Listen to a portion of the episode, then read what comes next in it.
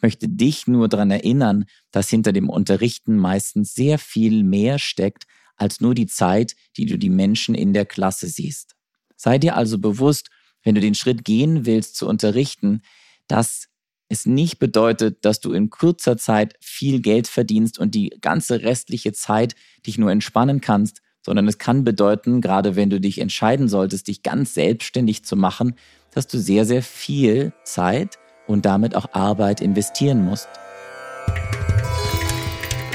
In dieser Folge erzähle ich dir drei Gründe, warum du kein Yogalehrer oder keine Yogalehrerin werden solltest. Vielleicht hast du dich schon öfter mal gefragt, ob du eine Yoga-Ausbildung machen solltest oder du hast sogar schon ein Yoga-Teacher-Training gemacht, hast aber vielleicht noch gar nicht angefangen zu unterrichten oder du unterrichtest schon länger und zweifelst irgendwie daran, ob das überhaupt der richtige Job für dich sein könnte. Egal zu welcher Gruppe du gehörst, ich hoffe, dass diese drei Dinge, die ich gleich mit dir teilen werde, dich dabei unterstützen können, deine Perspektive verändern zu können und so entweder Freude wiederzufinden an dem, was du tust, oder deine Entscheidung zu erleichtern, ob du jetzt eine Yoga Teacher Training Ausbildung machen solltest oder vielleicht auch nicht. Denn ich möchte überhaupt niemanden davon überzeugen, unbedingt ein Yoga Teacher Training zu machen. Im Gegenteil, mir ist es wichtig, dass du durch die Infos und durch die Folgen dieses Podcasts Klarheit bekommen kannst. Auf allen Ebenen. Und mit dieser Klarheit kommt dann auch die Fähigkeit, Entscheidungen zu treffen. Die drei Dinge, warum du nicht Yoga-Teacher werden solltest, sind drei Dinge, die vermeintlich erstmal sehr, sehr einfach erscheinen, sehr simpel, vielleicht auch irgendwie banal.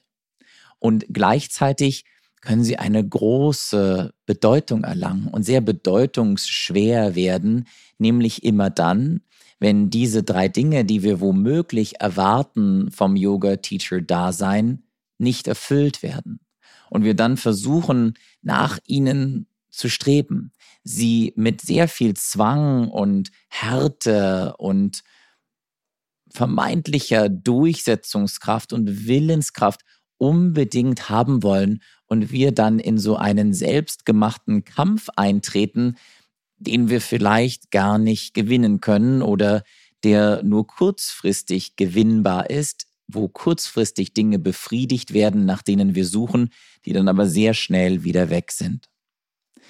Gleich vorausschicken möchte ich auch, dass diese drei Dinge auf jeden Fall Teil des Yoga-Teacher-Daseins sein können.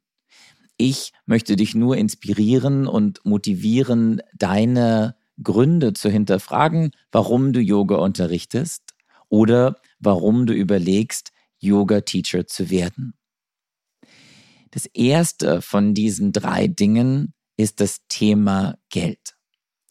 Ich höre immer wieder von Menschen, die glauben, dass wenn sie Yoga-Teacher werden, sie ganz schnell ganz viel Geld verdienen können. Woher kommt das? Vielleicht sehen sie Yoga-Lehrende, die sie respektieren, die sie mögen, die finanziellen Erfolg haben obwohl wir meistens gar nicht wissen, warum Menschen finanziell abgesichert sind. Aber vielleicht kennst du jemanden, der zufällig Yoga unterrichtet, der gleichzeitig finanzielle Mittel hat, die du auch gerne hättest. Und dann verbindest du, aha, diese Person ist Yoga-Teacher und hat Geld, also muss es unbedingt zusammenpassen. Oder du denkst dir, dass du in deinem Job gerade pro Stunde so und so viel Euro bekommst und dann hörst du von einem befreundeten Yoga-Teacher, der für seine 90-Minuten-Klasse vielleicht 50, 60, 70, 80 oder sogar 100 Euro bekommt und denkst dir dann, oh wow, dieser Stundenlohn scheint mir jetzt einfach viel, viel höher zu sein als der, den ich jetzt gerade im Moment habe, also möchte ich das auch haben. Dieser Trugschluss ist aber groß, denn diese Person unterrichtet vermutlich eine Klasse am Tag, vielleicht zwei Yoga-Klassen am Tag und nicht zehn oder 15 und arbeitet wahrscheinlich keine acht Stunden, in der sie wirklich bezahlt wird. Denn wenn du Geld für eine Yogastunde bekommst, die du vielleicht in einem Yogastudio machst, dann fährst du dorthin. Das heißt, du hast eine gewisse Anreisezeit. Vermutlich hast du auch eine Zeit, in der du dich auf diese Klasse vorbereiten musst. Dann hast du natürlich auch eine Zeit nach der Klasse. Vielleicht machst du noch den Check-in vor Ort. Vielleicht musst du den Raum noch vor oder und nachbereiten. Und so werden aus den 90 Minuten plötzlich doch eine etwas längere Zeit und der tatsächliche Stundenlohn pro 60 Minuten ist dann vielleicht gar nicht mehr so hoch. Die andere Überlegung, dass du Menschen kennst, die finanziell Erfolg haben, aus deiner Sicht zumindest, und zufällig vielleicht gerade noch Yoga-Lehrende sind, kann es allen passieren. Wir schaffen eine Verbindung, wo eigentlich überhaupt keine ist. Schau also wirklich mal genau, ob die Menschen, die du als Vergleich nimmst, nebenbei gesagt ist das sowieso meistens eine nicht besonders zielführende, ein zielführendes Werkzeug, wenn wir uns mit anderen vergleichen. Aber wenn du es tust, dann schau genau hin, warum Menschen da sind, wo sie jetzt sind. Und was ist es eigentlich wirklich, was du daran schätzt? Denn finanzieller Erfolg ist ein Schlagwort, das wir überhaupt gar nicht wirklich kategorisieren können. Für mich mag finanzieller Erfolg etwas ganz anderes sein als für dich. Für mich mag reich sein etwas vollkommen anderes bedeuten als für dich. Für mich persönlich bedeutet es zum Beispiel, dass ich die Dinge, die ich gerne haben möchte, die ich mir gerne kaufen möchte, die ich also mit Geld bezahlen kann als Mittel, dass ich mir diese leisten kann. Nur welche Sachen ich mag, welche Reisen ich machen möchte, welche materiellen Dinge ich gerne haben würde, wie ich gerne wohnen würde, kann sich und wird sich wahrscheinlich sehr von dem unterscheiden, was du haben möchtest. Wenn es um Geld geht, dann mach dir also vor allem Gedanken dazu, was du eigentlich möchtest. Und ich bin ziemlich sicher, dass ich das Thema Geld, denn es ist eines meiner absoluten Lieblingsthemen, in einer anderen Folge nochmal ausführlicher besprechen werde. Hier möchte ich dich vor allem daran erinnern, dass das große Geld zu verdienen kein Grund sein sollte, warum du anfängst, Yoga zu unterrichten oder auch, warum du weitermachen willst, Yoga zu unterrichten. Denn was hier noch dazu kommt, ist eine Abhängigkeit. Wenn du ausschließlich vom Yoga-lehrenden Dasein leben musst und dass dein einziger Weg ist, Geld zu verdienen, mit dem du deine Miete bezahlst oder deine Wohnung abbezahlst, mit dem du Essen einkaufst, mit dem du also all deine Grundbedürfnisse bedienen musst, dann wirst du abhängig davon. Und wenn du abhängig von diesem Geld wirst, dann wirst du in diesem Moment auch abhängig vom Unterrichten von Yoga-Klassen. Das bedeutet, du gehst in eine Yoga-Klasse hinein mit der Hauptintention, ich mache das jetzt, weil ich dieses Geld verdienen muss, damit ich über den nächsten Monat kommen kann. Und ich kann dir versprechen, dass diese Energie, die du dann in dir trägst, diese Intention, einen großen Effekt darauf haben wird, wie die Menschen, die in deine Yoga-Klasse kommen, diese Yoga-Klasse wahrnehmen werden. Versteh mich bitte nicht falsch. Ich bin absolut dafür, dass wir Yoga-Lehrende gut bezahlt werden. Und ich wünsche es jedem von Herzen, dass die jede Person so viel Geld verdient, wie sie gerne verdienen möchte. Ich habe überhaupt nichts gegen materiellen Reichtum, in keinster Art und Weise. Im Gegenteil. Ich möchte nur versuchen, dich dabei zu unterstützen, loszulassen, dass ausgerechnet das Yoga-Unterrichten alleine deine einzige Geldeinnahmequelle ist. Weil diese Schwingung, die du dann immer mit in den Yogaraum bringst, wenn du deinem SchülerInnen unterrichtest, wird meistens eine, die sehr angestrengt werden kann, die sehr hart wird, weil du dich selber so unter Druck setzt und dann immer noch mehr Klassen unterrichten musst, durch die halbe Stadt fahren musst, um noch eine Vertretungsklasse vielleicht anzunehmen und so weiter. Und plötzlich verlierst du den Grund, warum du vielleicht eigentlich angefangen hast, Yoga zu unterrichten und verlierst dann auch die Chance, zu Diensten zu sein. Weil plötzlich wird es umgekehrt. Ja, eigentlich sind die anderen Leute dafür da, dass sie dich unterstützen, dass sie dir dienen, dass sie dir ihr Geld geben oder besser gesagt das Studio, für das du vielleicht arbeitest. Plötzlich drehen sich also eigentlich die Rollen um. Denn in der lehrenden Person sollten wir diejenigen sein, die teilen können, die frei herausgeben können. Und wenn wir plötzlich dieses andere Bild haben, wo wir darauf angewiesen sind, dass wir etwas bekommen und die anderen teilen sollen, dann kann es sehr, sehr herausfordernd sein, in der lehrenden Rolle, in der teilenden, in der gebenden Rolle zu bleiben. Also Nummer eins, warum du nicht Yoga-Teacher werden solltest, ist auf jeden Fall Geld. Zweite Grund, warum du keine Yoga-Lehrerin werden solltest, ist das Gefühl, ansehen zu wollen, Aufmerksamkeit zu wollen. Na klar, wenn du plötzlich vor 50 Leuten stehst und alle Augen sind auf dich gerichtet, die warten nur darauf, was du zu sagen hast, welche Sequenz du dir ausgedacht hast, welche Playlist du vielleicht vorbereitet hast. Und womöglich kommen dann auch Menschen zu dir nach deinen Klassen und sagen dir, wow, danke, das war wirklich, wirklich super. Deine Klassen, die verändern mein Leben, die haben mein Leben transformiert. Seitdem ich in deine Klassen gehe, geht es mir einfach so, so, so, so viel besser. Das wird alles passieren und das ist auch alles ganz genau richtig und wunderbar so. Nur dieses Ansehen, was da entsteht, ist vielleicht eine der größten Fallen, in die wir als Yoga-Lehrende hineintappen können. Denn das ist die Falle, dass unser kleines Selbst, unser Ego selbst sich immer weiter aufblähen und immer größer werden kann. Und irgendwann genau nach diesem Lob, nach diesen Worten der anderen so sehr giert, dass wir ohne eigentlich überhaupt nicht mehr können. Das Gegengift ist Demut. Das ist etwas, das meine erste Yogalehrerin mir mitgegeben hat als Qualität eines Yogalehrenden. Sie hat gesagt, Demut, Demut, Demut ist das Allerwichtigste, was wir als Yoga-Lehrende kultivieren sollten und woran wir uns als Yoga-Lehrende immer und immer wieder erinnern sollten.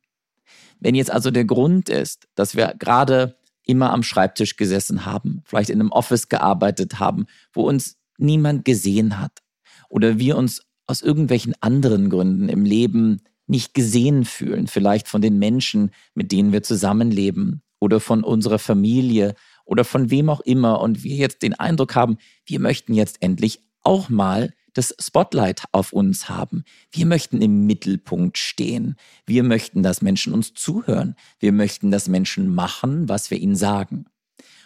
Und oberflächlich betrachtet werden all diese Dinge passieren, wenn du anfängst, Yoga zu unterrichten.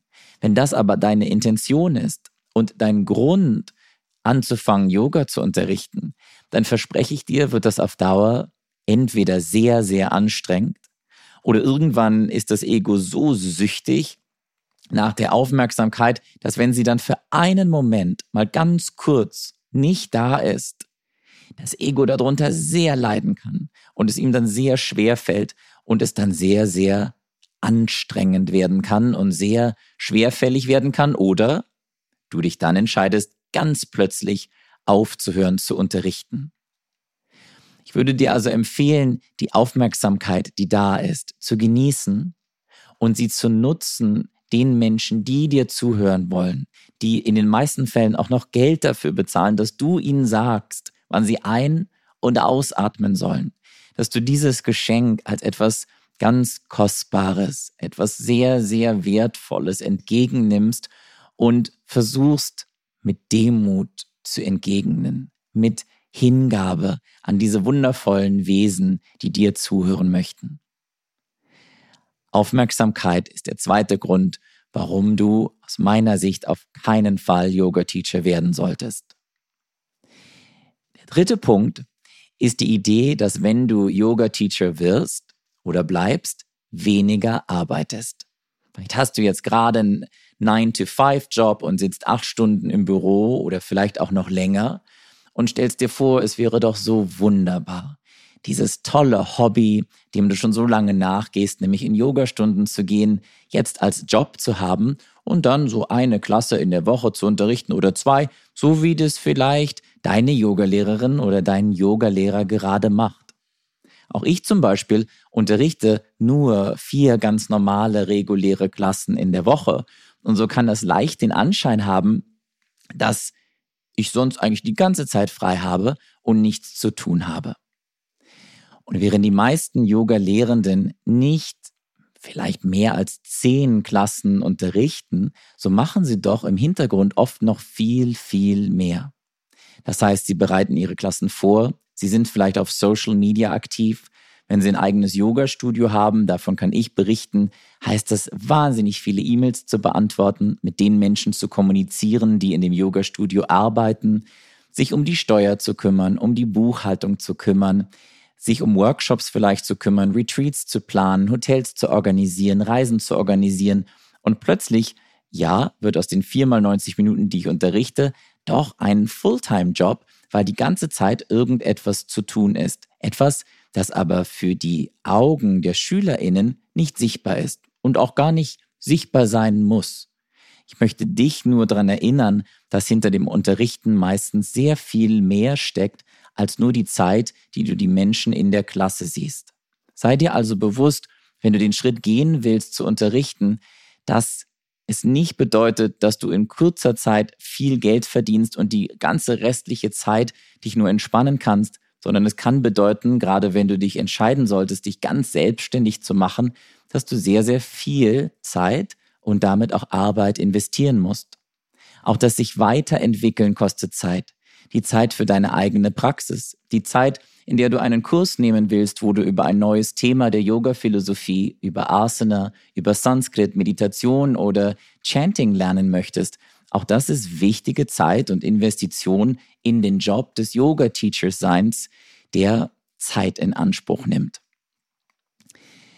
Die 90 Minuten, in denen eine Person unterrichtet, und das weißt du wahrscheinlich gut, wenn du das schon machst, ist auch sehr, sehr intensiv.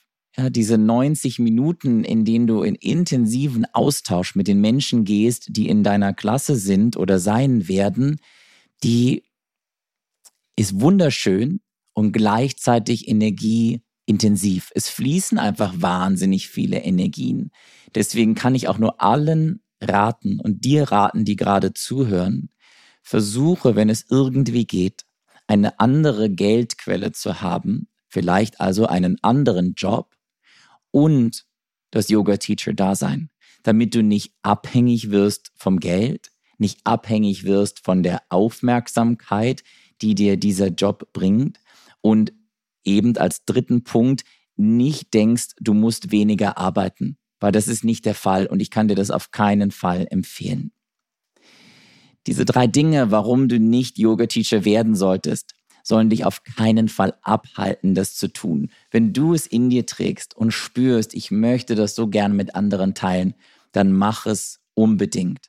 Und wenn du schon Yogalehrerin bist und dich in irgendeiner der Geschichten, die ich gerade erzählt und mit dir geteilt habe, etwas ertappt gefühlt hast, dann schau dir diese Bereiche an. Ja, vielleicht hast du, bist du in die Falle geraten und ich bin sicher, wir waren da alle schon mal, dass dein Ego plötzlich nur nach der Aufmerksamkeit giert oder dass du den Eindruck hast, du musst immer mehr unterrichten, um genug Geld zu verdienen. Dann schau dir diese Situation ganz genau an, besprich dich vielleicht mit einer Person, der du vertraust und schau, wie kannst du etwas anderes finden, das dir die Aufmerksamkeit gibt. Vielleicht kannst du etwas anderes finden, um das Finanzielle zu lösen. Vielleicht kannst du etwas anderes finden, das dich nicht klammert ans Yoga-Unterrichten, damit das Yoga-Unterrichten kein Zwang wird. Ich hoffe, dass diese Tipps dich bei deinem Yoga-Lehrer-Dasein unterstützen können oder bei deinem Vorhaben, ein Yoga-Teacher-Training zu machen. Ich würde mich freuen, wenn du meinem Podcast folgst, wenn du ihn abonnierst, wenn du vielleicht da, wo es möglich ist, einen Kommentar hinterlässt. Und ich freue mich sehr, wenn wir uns in der nächsten Folge wiederhören werden.